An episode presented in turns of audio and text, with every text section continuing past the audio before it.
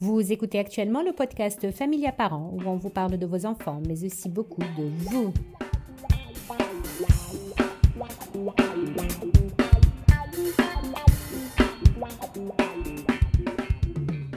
Bonjour, je suis votre coach familial Kausar Sinewi et ceci est l'épisode 22 de mon podcast Familia Parents. Dans la continuité de l'épisode précédent, je vais vous parler encore des écrans.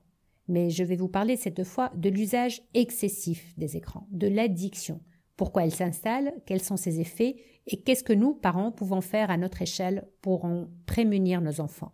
Comment les protéger, comment les aider à tirer avantage du numérique et à l'utiliser de façon rationnelle? Laissez-moi d'abord revenir sur ce mot. Rationnel. Rationnel est un mot d'adulte.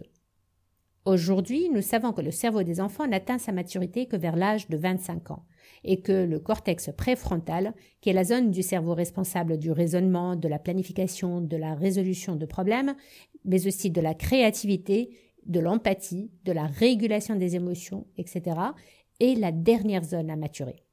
C'est aussi l'une des zones du cerveau qui a subi la plus forte expansion au cours de l'évolution. C'est-à-dire que ce qui nous différencie nous, humains, aujourd'hui, ce sont ces capacités évoluées à la fois de raisonner et de réguler nos comportements émotionnels et sociaux. Pourquoi je vous dis tout ça?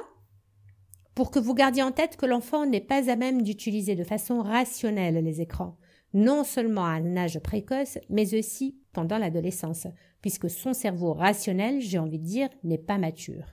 Il faut donc qu'il ait de l'aide, de l'accompagnement, il faut la vigilance de l'adulte et peut-être son intervention, ne l'oublions pas, c'est l'adulte qui fournit l'accès à l'écran. C'est donc à lui de s'assurer du bon usage des outils qu'il fournit. À titre d'exemple, on ne donne pas un couteau aiguisé à un enfant, on commence par lui apprendre à utiliser un couteau fake, j'ai envie de dire, pour ensuite évoluer vers l'utilisation des couverts et ensuite vers les couteaux de cuisine. Et j'ai choisi le couteau comme exemple à bon escient, car il peut blesser l'enfant. L'écran est tout aussi dangereux si l'utilisation n'est pas encadrée, n'est pas accompagnée. Pourquoi est-ce dangereux? Je vais vous le dire tout de suite. Commençons par nous poser la question suivante. Que se passe-t-il dans le cerveau de l'enfant qui joue à un jeu vidéo ou qui est sur les réseaux sociaux?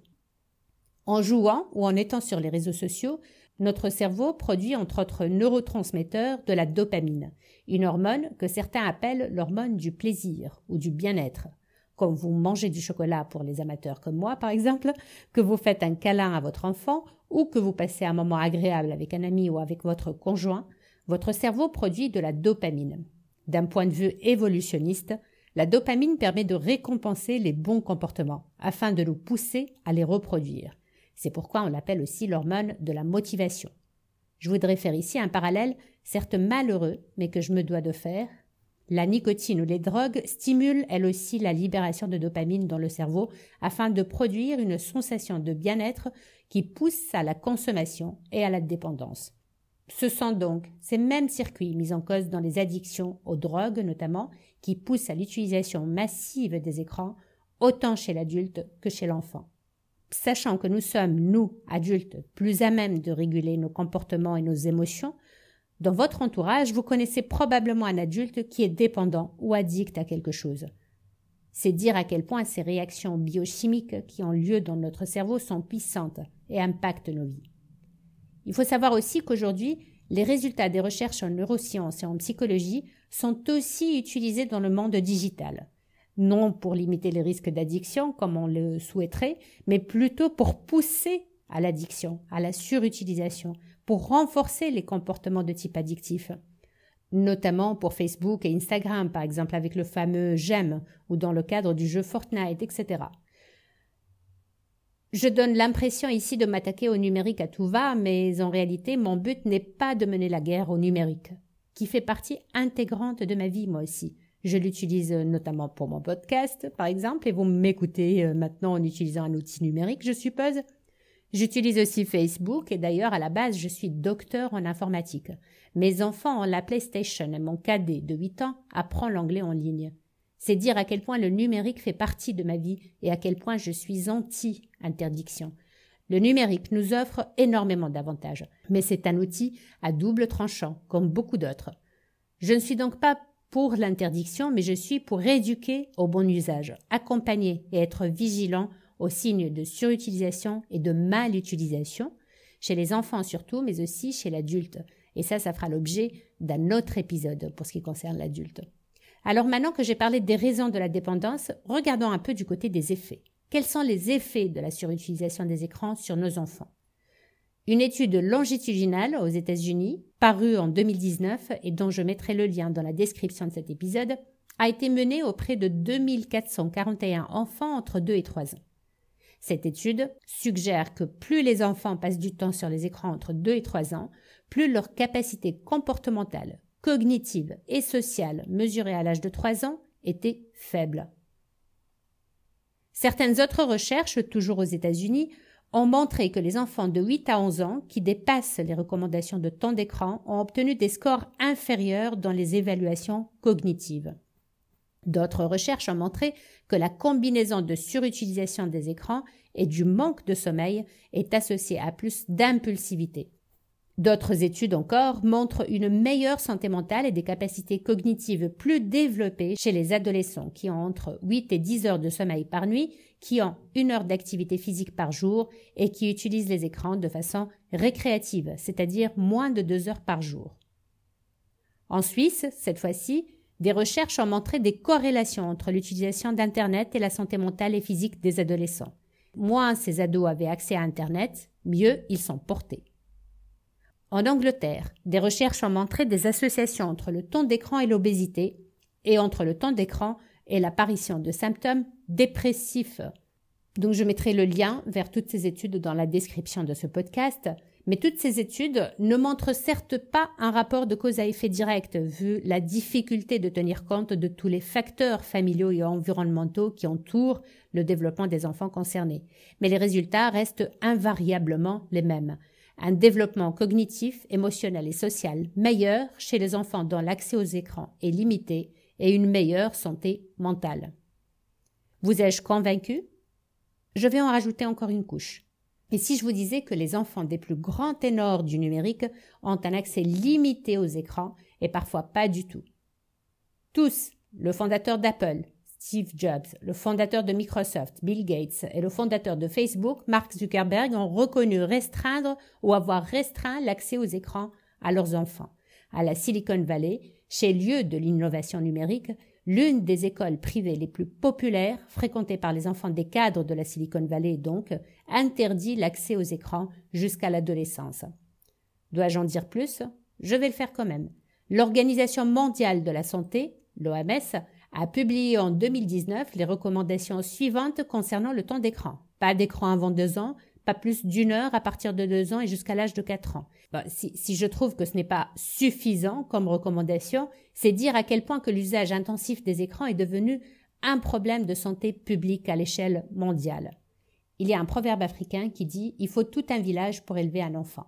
Et j'adhère parfaitement à ça. On n'élève pas un enfant tout seul, on l'élève en société. J'estime aujourd'hui que la société n'est pas en train de prendre toute sa responsabilité en termes de prévention des risques d'addiction aux écrans et même à considérer et à réaliser l'ampleur des dégâts. En Chine, depuis un moment déjà, les jeunes de moins de 18 ans ne pouvaient pas jouer entre 22 heures et 8 heures.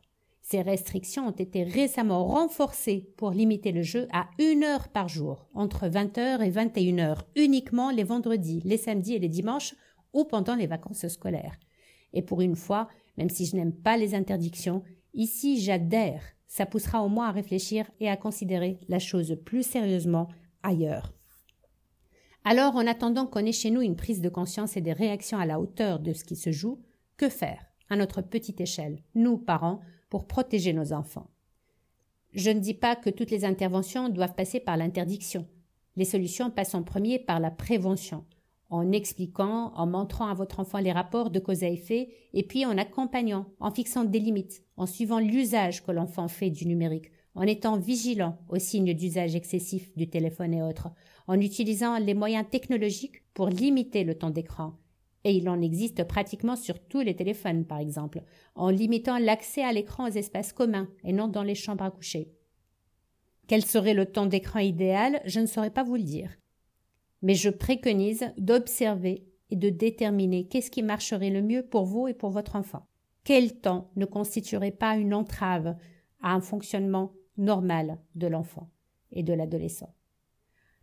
Il y a aussi quelque chose d'important dont je veux parler ici, c'est qu'on n'extirpe pas de force le téléphone ou la manette de jeu à un enfant, car la réaction peut être violente, puisque le cerveau en ce moment est baigné dans la dopamine, la réaction peut être plus ou moins violente. Donc on explique, on fait un accord, on peut établir un contrat même en fonction de l'âge de l'enfant, on rend l'accès plus difficile et plus contrôlé, et on fait que l'arrêt se fasse idéalement sans intervention de notre part, c'est-à-dire de façon programmée, par exemple. Mais le plus important, à mon sens, c'est de donner à l'enfant ou à l'adolescent l'envie et les moyens de faire autre chose. Et c'est là qu'on va tirer avantage de la prépondérance que nous avons pour le lien social dans notre cerveau. J'avais parlé en début d'épisode du cortex préfrontal et de sa fonction socio-émotionnelle. Le contraire de l'addiction n'est pas la sobriété. Le contraire de l'addiction, c'est la connexion, disait Johan Hari, écrivain et journaliste qui s'est beaucoup intéressé à la recherche scientifique et aux découvertes récentes sur les addictions. Encore une fois, je mettrai le lien vers le TED Talk qu'il a donné euh, dans le descriptif de cet épisode. Nous savons aujourd'hui qu'un enfant ne peut pas se développer sainement sans lien d'attachement, ces liens qu'il crée avec sa mère ou euh, toute autre personne qui prend soin de lui. C'est la connexion dont l'enfant a besoin. Alors je vous invite à prendre le temps d'être dans la vie de vos enfants. Non pas juste pour le nourrir ou l'accompagner dans son apprentissage, mais aussi pour jouer, pour l'accompagner dans ses passions, dans ses activités, pour le pousser à découvrir et à développer ses talents.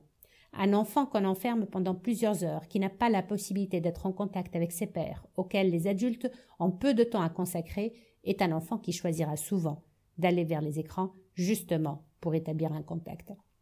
Pour les adolescents, la connexion aux autres devient plus importante que la connexion aux parents, d'où l'explosion de l'utilisation des réseaux sociaux. Mais les réseaux sociaux n'offrent pas de connexion réelle la plupart du temps. Alors je vous invite à réfléchir à comment aider votre enfant à développer des relations réelles, peut-être en le poussant à faire des activités sportives ou culturelles, à s'engager pour des causes, dans le social par exemple, à inviter des amis à la maison, à faire des programmes avec eux, etc. Je voudrais finir par dire que vous êtes à la fois l'adulte, donc le plus rationnel de tous, et que vous êtes le modèle de vos enfants. Je vous invite donc, vous, à faire le point sur votre propre usage et sur l'usage de vos enfants des écrans. Pendant une semaine, monitorez votre temps d'utilisation du téléphone, de la télé et autres, et l'usage que vous en faites aussi, parce que c'est important. Et faites de même pour chacun de vos enfants. S'ils sont réceptifs, ils peuvent même prendre part à ce monitorage et à la fin de la semaine, regardez, idéalement ensemble, ce qu'il en est, et tirez-en les conclusions qui s'imposent. Demandez-vous, êtes-vous addict? Est-ce que l'un de vos enfants l'est? Qu'allez-vous entreprendre pour changer la donne? Sur ce, on arrive à la fin de cet épisode. Merci de m'avoir écouté. N'oubliez pas de me faire part de votre retour d'expérience. Je serai heureuse de vous lire et de pouvoir vous aider. Et si vous avez besoin d'une aide plus personnalisée, n'hésitez pas à me contacter ou à réserver une session privée avec moi à travers notre page Facebook Familia Coaching Plus ou sur notre site web familiacoachingplus.com. Le podcast Familia Parents est publié sur notre site web familiacoachingplus.com, sur les plateformes d'écoute communes qui sont listées sur notre site, sur notre page Facebook Familia Coaching Plus et sur notre chaîne YouTube Familia Parents.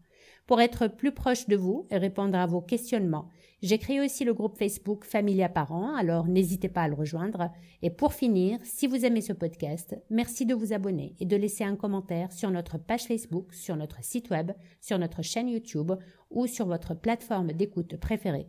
Et surtout, merci de le partager avec vos proches et vos amis. C'est la meilleure façon de nous soutenir.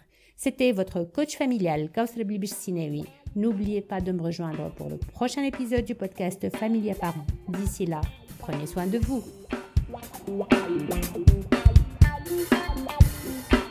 Wow.